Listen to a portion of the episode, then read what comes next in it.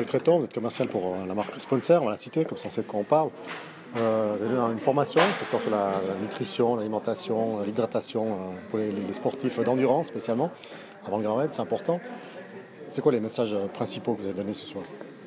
Alors les messages principaux, c'est déjà d'avoir une alimentation variée, équilibrée, euh, donc de, bien, de bien s'hydrater avant la course, ça c'est super important. Donc veille de course, euh, donc juste avant le départ de la course, pendant la course, après la course. Voici un peu les, messages que j'ai donnés ce soir. Tout ça basé sur euh, une alimentation équilibrée en- Tout à fait. le reste du temps. C'est la cerise sur le gâteau, là, les, produits, les produits spéciaux. Oui, oui, tout à fait. Donc là, effectivement, pour moi, c'est la cerise sur le gâteau, effectivement, d'avoir un gel, une barre qui peut effectivement nous aider. Mais si effectivement on a, on a, on a, on a, on n'a pas le fond, on a une pyramide qui est mauvaise sur le fond, effectivement, on va pas faire une bonne course. Il faut vraiment avoir une, une alimentation saine, variée à la base. quoi. Les principales erreurs que font les gens, d'après vous, c'est quoi? Et Pour moi, de tout mélanger, c'est-à-dire arriver sur ravitaillement, de prendre euh, un gel, une barre, une boisson en même temps, avoir trop de sucre, faire une hyperglycémie qui fait de vomir trois minutes plus tard, et effectivement, on va louper la course, d'abandonner la course à cause de ça. Le café avant la course, c'est pas bon. Pendant la course, apparemment, euh, ça gêne moins. Oui, déshydratation, caféine, déshydrate avant course. Donc un café, effectivement, ça peut passer. Il ne faudrait pas prendre euh, quatre cafés la veille, euh, un, Red Bull ou autre. On évite tout ce qui est boisson caféinée, en tout cas avant course.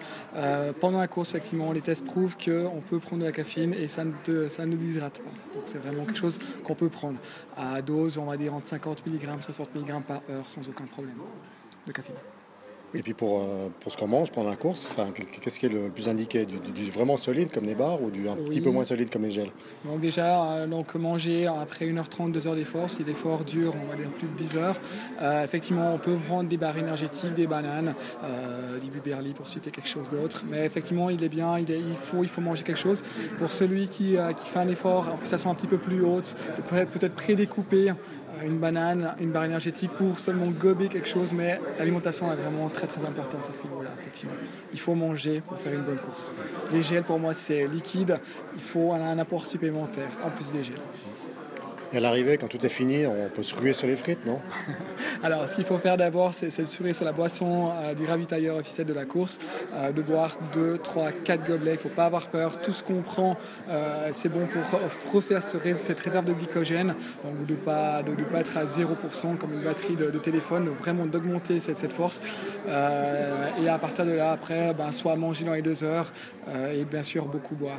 Le conseil que je peux aussi vous donner par rapport à l'hydratation, c'est effectivement donc, de contrôler son urine. Donc si l'urine, il faut qu'elle soit transparente sans odeur pour être, euh, pour être au top. Si vous voyez qu'elle est encore jaune, effectivement là, vous n'êtes pas encore bien hydraté, il faut encore peut-être boire de l'eau, boire une boisson glucidique.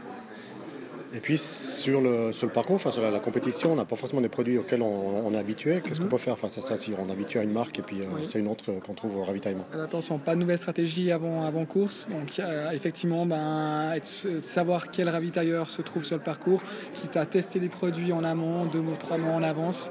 Effectivement, si le produit ne passe vraiment pas, effectivement, ben, essayez d'avoir peut-être quelqu'un qui peut vous ravitailler ou prendre vous-même les produits, ce qui n'est pas forcément pratique pour tout le- toutes les courses, mais en théorie, vous pouvez le faire. Ou aller sur une autre course Oh, exactement, tout à fait. Merci. Avec plaisir.